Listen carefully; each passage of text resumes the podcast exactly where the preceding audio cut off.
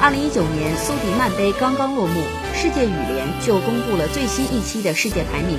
在男单排名中，日本选手桃田贤斗排名第一，中国选手石宇奇排名第二，丹麦选手安塞龙排名第三。九输战阵的马来西亚名将李宗伟排名暴跌八十位，排名第一百九十位。李宗伟患癌的消息震惊世界羽坛。